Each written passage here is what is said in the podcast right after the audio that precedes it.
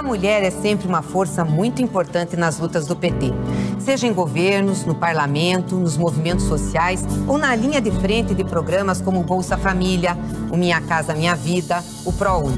Precisamos que as mulheres participem ainda mais da política. É assim que faremos um Brasil mais justo e acolhedor. Vem com a gente, vamos juntas reconstruir o Brasil.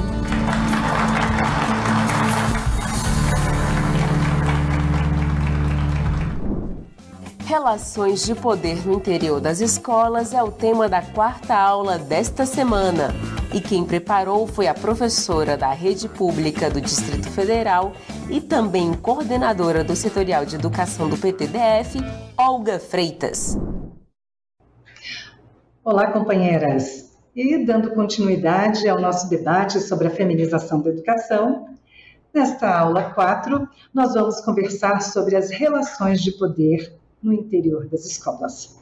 Então, o retrato que temos hoje é de uh, uma educação básica majoritariamente desenvolvida, exercida por mulheres, porque somos a maioria em todos os segmentos da comunidade escolar, mas é, exercício né, dessa educação está muito mais é, vinculada ao operacional da educação do que ao estratégico. Então, quando vemos é, que, por exemplo, mais de 50%, né, 60%, 60 e pouco por cento das unidades de educação básica públicas hoje no país são escolas é, de educação infantil e anos iniciais.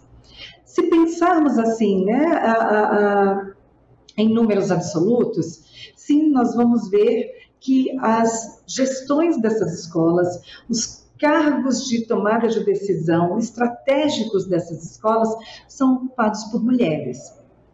Sim, porque também, em razão de a pedagogia ser uma, um curso praticamente é, é, realizado né, por mulheres, então elas, né, nós mulheres, é, somos basicamente todo o corpo de trabalho em todos é, os segmentos da comunidade escolar de, dessas unidades né, de ensino. Então, nós somos majoritariamente professoras, funcionárias de escola, responsáveis legais pelas crianças matriculadas e também alunas. Né? Então, essas escolas de educação infantil e dos anos iniciais são majoritariamente também então gerenciadas, né, administradas por mulheres, porque basicamente só há mulheres nessas unidades de ensino.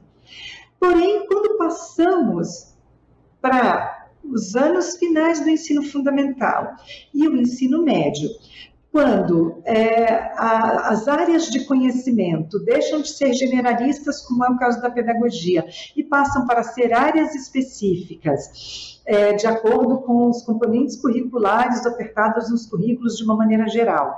Então, nós passamos a ter mais professores homens, e aí sim a carreira magistério, né, majoritariamente, então, é, nas áreas específicas, sobretudo né, nas áreas voltadas para ciências da natureza e matemática, nós temos mais homens atuando dentro das escolas, principalmente na carreira magistério, então, temos aí muito mais professores né, de química, física, matemática, biologia, né, história, geografia, é, é, a educação física, né? Então, as linguagens artísticas, não que as linguagens artísticas já são é, mais exercidas por mulheres, por exemplo, a carreira das artes é a segunda carreira é, mais composta né, por mulheres depois da educação, né? na sequência vem a enfermagem, vem a psicologia. Então, quando nós vimos a entrada do homem né, no magistério, e ainda assim o homem é minoria né, na carreira magistério, mas ele começa a ter mais entrada né, a partir dos anos finais no ensino médio, porque já são adolescentes, pré-adolescentes e adolescentes, os estudantes, já não requerem mais os cuidados maternos que culturalmente né, é o que se coloca para a, a, a, escola de educação infantil e anos iniciais, este homem, como passa a conviver no ambiente escolar, ele também naturalmente é visto como aquele que vai exercer o posto de comando né, e, e, e de tomada de decisões na escola. Então, normalmente nas escolas de, de educação de anos finais do ensino fundamental e do ensino médio, nós vamos começar a encontrar mais homens ocupando os postos de tomada de decisão ou seja, ocupando as direções das escolas. E a grande interrogação, e talvez seja essa né, que, que, que nos mobilize e que vale a pena discutirmos e, e encamparmos mesmo como pauta, como plataforma né, de, de de governo, né, como proposta nos legislativos é, é, estaduais e no federal, é, seja a, talvez seja a grande é, reflexão e proposição de ações para essa grande interrogação.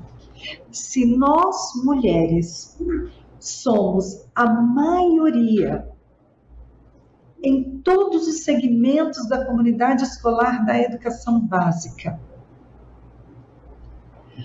Por que também não somos maioria nos espaços de poder e de tomada de decisão? E eu estou falando aqui, nesse primeiro momento da escola, é, eu tenho uma pesquisa, eu, eu pesquisei as eleições diretas né, da gestão democrática aqui do Distrito Federal de 2016 e de 2019, e nós vimos que mesmo em 2016 nós tínhamos, por exemplo, é, nos países, em três países da América Latina, mulheres ocupando os postos mais estratégicos né, é, dos seus países. Nós tínhamos a Dilma Rousseff, que sofreu um golpe misógino e de classe em 2016. Mas a Dilma, no segundo mandato de presidenta aqui no Brasil, nós tínhamos a Cristina Kirchner, né, na presidência da Argentina, e nós tínhamos a Michelle Bachelet é, é, no Chile. E ainda assim, isso não foi o suficiente, nem foi motivador né? E vejam que a Dilma Rousseff trouxe, né, no bojo do seu programa de governo, políticas de valorização e de protagonismo da mulher. Isso não foi o suficiente, por exemplo, para inspirar as mulheres para a assunção né, de cargos de poder. Então, naquele mesmo período, né, se nós olharmos o mapa das secretarias estaduais de educação, nem vou dizer as municipais, nós vamos ver que a maioria do, do, do nível é, é, do primeiro escalão é, das secretarias de educação eram assumidas, né, os postos assumidos por homens. Nós tínhamos secretários de educação e todo o seu staff também composto por homens. E aí nós vi, né, vamos do nível central, né, para até chegar às, às regionais de ensino, que é o nível intermediário, a maioria das administrações, coordenações, é, em alguns lugares ainda chamam delegacias né, de regionais de ensino, também ocupadas por homens. E nas escolas, a partir do momento em que deixamos é, a, a, os anos iniciais, vamos encontrar os homens cada vez mais assumindo os espaços de poder. Então, a pergunta é: se somos a maioria, por que não nos colocamos para a ocupação dos espaços de poder quando os homens estão presentes. Muitas vezes declinamos, muitas vezes não temos sequer a coragem né, de nos colocarmos para a assunção desses espaços, mesmo entendendo né, que temos e também as pesquisas comprovam maior qualificação profissional. Nós mulheres, né, dois terços das mulheres da carreira magistério, por exemplo, hoje no país, tem pelo menos uma pós-graduação lato senso, pelo menos dois terços, né?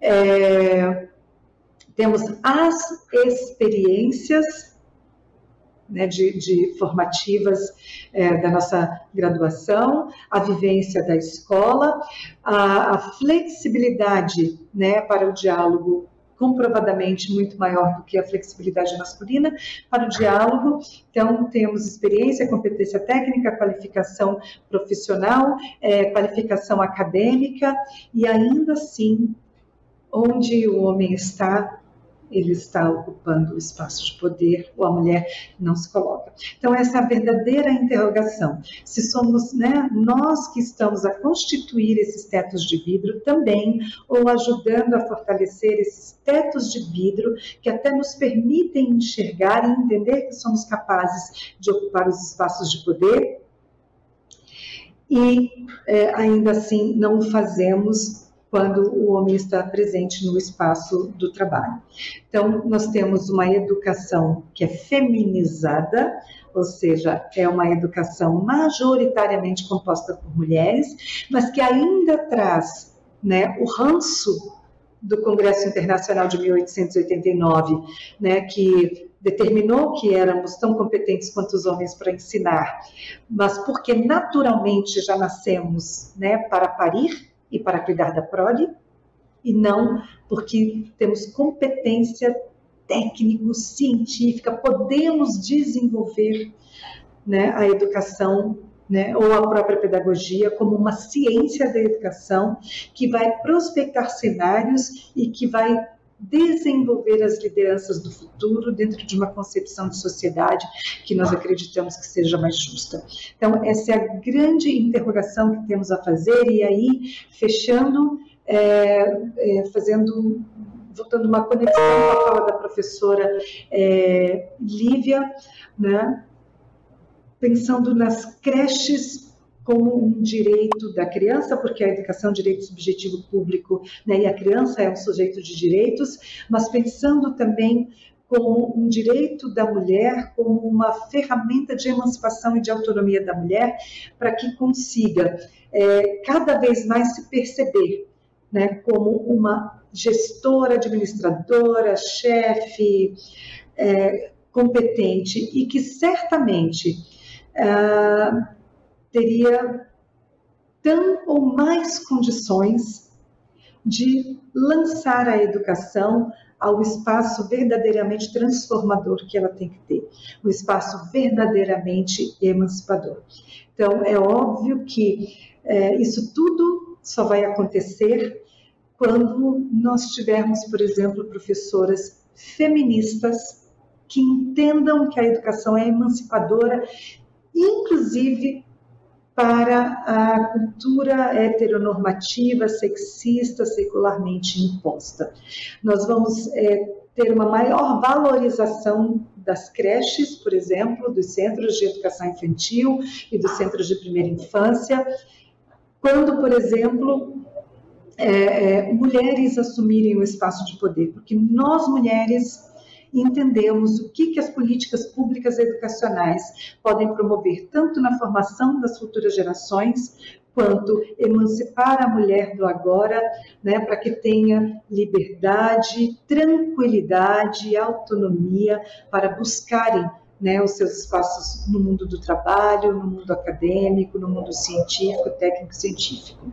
Então, é, nós mulheres que somos a grande força da educação, também precisamos entender que uma educação emancipadora passa necessariamente pelas nossas mãos. Então, como pensar e promover ações afirmativas que encorajem a nós mulheres né, a assumirmos espaços é, estratégicos de tomada de decisão especialmente na educação, para promover essa educação libertadora. Então, vale pensar que a, desvalorização da educação do magistério, por exemplo, né, a carreira magistério é hoje a carreira de nível superior que é, tem os menores salários, né, se comparado com outras carreiras tradicionais, como a medicina, né, a advocacia, a engenharia, né? Então, a carreira magistério é a carreira que tem os menores salários. E nós vamos olhar lá no fundo, nesse contexto histórico que eu resumidamente trouxe aqui para vocês, que isso está diretamente relacionado à visão sexista, machista né, da nossa sociedade. se a mulher já nasceu para cuidar das crianças, por que, que ela tem que estudar, por que, que ela tem que ganhar bem? Né? Esse é o que vai imaginar coletivo. Está fazendo aquilo que a natureza lhe concebeu para fazer. E é com isso, com essa cultura, que precisamos romper. E isso é um trabalho complexo, porque está no imaginário coletivo, mas quem faz parte desse imaginário coletivo? Quem faz parte desse coletivo? Nós. E nós mulheres também, que muitas vezes é, pela nossa formação, né, pelo machismo pedagógico, naturalizamos o espaço de poder como um espaço do homem. Então, eu encerro aqui, é, espero que a gente consiga conversar muito mais sobre esse tema que me é tão caro e eu me coloco à disposição é, para fazermos esse debate. Muito obrigada. Que futuro nós queremos para nós, mulheres, para os nossos filhos, para as nossas comunidades, para o nosso país?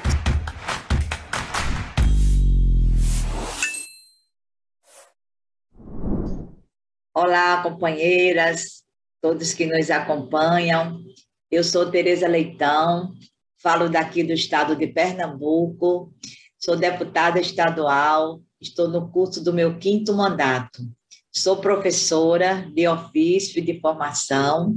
Hoje estou aposentada e foi a minha a minha vida na sala de aula que me colocou na política. Primeiro na política sindical, onde eu fui presidente do Sindicato dos Trabalhadores em Educação de Pernambuco, depois fui membro da direção nacional da CNTE, a Confederação Nacional dos Trabalhadores em Educação, me elegi deputada e no PT, eu hoje sou líder do PT na Assembleia Legislativa, sou membro da direção nacional e sou coordenadora nacional da CAED, que é o nosso setorial de educação. Eu sou uma fã desse projeto Elas por Elas. É, o que me foi pedido para um bate-papo, né, uma aula, é, foi a questão dos desafios em relação à nossa profissão, que é majoritariamente formada por mulheres. Nós somos 83% entre as professoras e somos um pouco menos do que isto entre as trabalhadoras em educação, englobando os outros segmentos que fazem parte desta enorme categoria chamada trabalhadores em educação. A maior parte é o magistério, somos nós, professoras. Mas nós temos também as merendeiras, temos as chefes de secretaria ou secretárias, temos porteiros, temos auxiliares, que a gente chama de assistentes administrativos educacionais ou funcionários e funcionárias da educação. É uma categoria tão feminina, né? E ainda com tantas dificuldades de afirmação desse local que é nosso. Primeiro, porque a educação, como diz Paulo Freire, é um importante vetor da transformação social. É através dela que a gente transforma as pessoas, que a gente problematiza, que a gente critica. E essa consciência crítica, ela é muito importante para a gente discutir a, a igualdade entre homens e mulheres. Mesmo a nossa categoria sendo majoritariamente feminina, os postos de comando ainda são majoritariamente masculinos. Secretários de educação, reitores, diretores de escola, nossa presença é muito forte na base, é, na sala de aula, na merenda, na secretaria, mas a gente reivindica estar presente nesse espaço com toda a nossa força, porque somos a maioria da categoria e porque isso também traz à tona um grau de dificuldade que nós, mulheres professoras, é, exercemos ou sofremos no nosso local de trabalho e lutamos para superar. Eu vou citar alguns desses aspectos né, da nossa luta. Primeiro, a licença maternidade. Nos concursos públicos, não há essa discriminação, nem salarial e nem, e nem para ingresso. Na rede privada, ainda há. Quem não queira mulher trabalhadora por conta da licença maternidade. O próprio atual desgoverno, né, dez já disse isso, mulher tem que ganhar menos, porque ela tira licença, licença maternidade. Essa licença já foi de dois meses, depois passou para três, hoje é de seis. Países mais avançados consideram a licença maternidade um espaço importantíssimo para o exercício da maternagem, mas também de divisão das tarefas com os pais. Pais também hoje têm licença paternidade, menor do que a nossa, né? Mas ter essa licença maternidade nos coloca em um lugar de direito. Nós não estamos abandonando nossa sala de aula. Nós estamos nos licenciando temporariamente para cuidar da cria, né, nos primeiros meses, sobretudo para aquelas mulheres que optam por amamentar. O aleitamento hoje é tido como um direito da mulher e da criança, porque ele traz também muitos benefícios para a saúde e para os vínculos afetivos que se criam a partir daí. Então, é uma luta nossa, a licença maternidade. Mas nós também, mulheres, professoras e trabalhadoras em educação, encontramos a dupla jornada de trabalho, a tripla jornada, às vezes, como um fator na nossa realidade. Por quê? Os salários de professoras são muito baixos ainda, mesmo com o advento do piso salarial profissional. Então, as professoras, elas têm dois vínculos. Nós podemos ter dois vínculos públicos, inclusive. Somos uma das poucas categorias que pode ter dois vínculos públicos. E para complementação de renda, muitas vezes a gente é professora da rede estadual e da rede municipal, ou de duas redes municipais, ou de uma rede pública e de uma rede privada. Isso traz o acúmulo de jornada profissional que se junta à realidade de vida de várias mulheres, que é a jornada doméstica de trabalho, dos filhos, da casa, das tarefas cotidianas. E para nós, professoras, essa jornada não se esgota na escola. Nós temos e devemos ter uma parcela da carga horária destinada para o que a gente chama atividades pedagógicas, que é a preparação de aulas, a correção de provas, uma pesquisa, uma troca de experiências com outros colegas no ambiente escolar. Mas isso às vezes não ocorre. Então, aquela cena antiga de levar trabalho para corrigir em casa, ela ainda é realidade. Uma pesquisa, um aperfeiçoamento, um curso de aprofundamento ainda é feito em casa. Então, as mulheres educadoras, trabalhadoras em educação, ainda precisam avançar muito. A nossa luta não para. Para que a escola seja um ambiente saudável, para que a escola seja um ambiente de respeito aos direitos, para que a escola seja um ambiente de afirmação e de construção da igualdade entre homens e mulheres. Então, a tarefa de uma professora que quer ser uma educadora, quanto a maioria de nós se afirma dessa natureza, com essa perspectiva, é uma tarefa muito importante para nós mulheres. É uma tarefa que pode elevar a nossa luta a uma, a uma condição de estruturar a sociedade. A luta por direito de nós mulheres, que o feminismo traz e que esse projeto Elas por Elas revela de uma forma tão pedagógica, né? De uma forma tão estratégica, precisa passar, inegavelmente, pela transformação da sociedade. Então, uma mulher professora que tem na sua formação também essa característica né, de lutar por seus direitos de mulher e de colocar a educação em movimento para que a gente tenha direitos assegurados, é uma mulher que precisa de, de respeito também no seu ambiente de trabalho. A gente não pode conviver em um ambiente de trabalho tóxico, em um ambiente de trabalho de violência que ainda existe, em um ambiente de trabalho de machismo. Então, como os homens são os comandantes, né, teoricamente, né, são os ministros da educação, são os secretários da educação, são os diretores da educação, a gente tem que começar a contestar isso também. Esse é um espaço que nós queremos. Os conselhos de educação também são não são paritários, né? não, não, não segue essa regra que a gente já pratica no PT.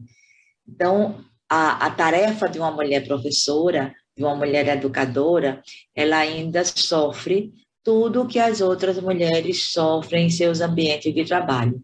Nós temos um diferencial que eu espero que a gente exercite melhore, aperfeiçoe e de forma organizada, de forma estratégica, lute por ele, que é usar a escola, fazer da escola não um aparelho reprodutor, não um aparelho que mantém esse status quo de uma sociedade machista, de uma sociedade homofóbica, de uma sociedade racista. Não. Que tudo isso nos atinge duplamente quando somos mulheres mas que a escola também, através dessa ação, considerando e conhecendo a rotina de uma professora, considerando e conhecendo a rotina de vida de uma educadora, a escola possa ser esse local de transformações. A pandemia do coronavírus nos mostrou isso de uma maneira muito relevante e muito cruel. Porque nós ficamos em casa dando aulas remotas foi importante. Por mais, às vezes, até espontâneo que isso tenha sido, foi importante porque nós mantivemos o vínculo com os nossos estudantes.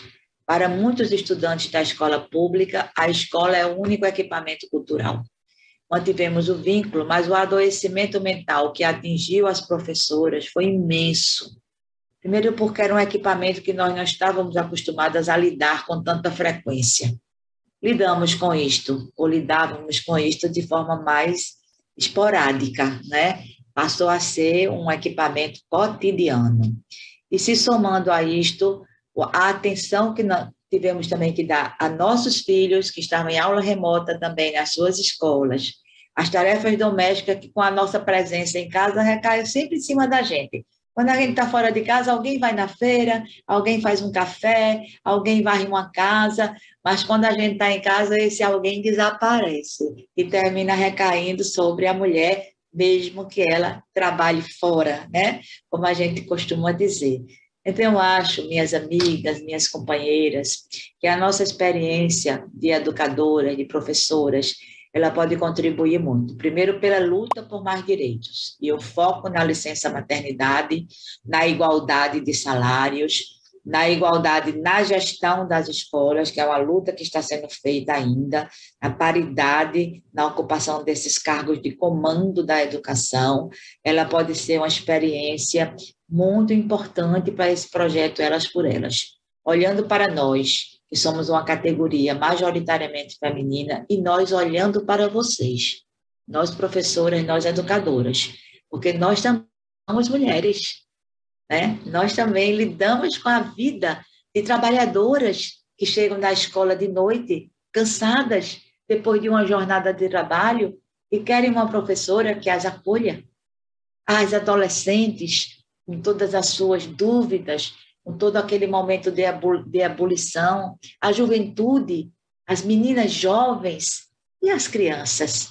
As crianças que não devem nos enxergar como uma segunda mãe. Nós não somos mãe nem tia. Somos trabalhadoras, professoras, mas que temos que transmitir afeto, temos que transmitir paixão, temos que dar acolhimento. Então, é uma profissão muito feminina, embora a escola não seja feminina, embora a educação não seja ainda feminista, mas é uma, uma profissão que tem muito que aprender com todas as mulheres, com as mulheres todas de todo mundo, e é uma profissão também que tem muito que ensinar. Nesta semana, o TV Elas por Elas Formação Eleições falou sobre educação em creches. Na roda de conversa de amanhã, as professoras Olga Freitas e Lívia Fraga se encontram com a mediadora Ana Terra Viana para aprofundar ainda mais o tema. Não perca! Reveja esta e outras aulas na playlist do TV Elas por Elas Formação, no canal da TV PT no YouTube ou em formato de podcast no Spotify.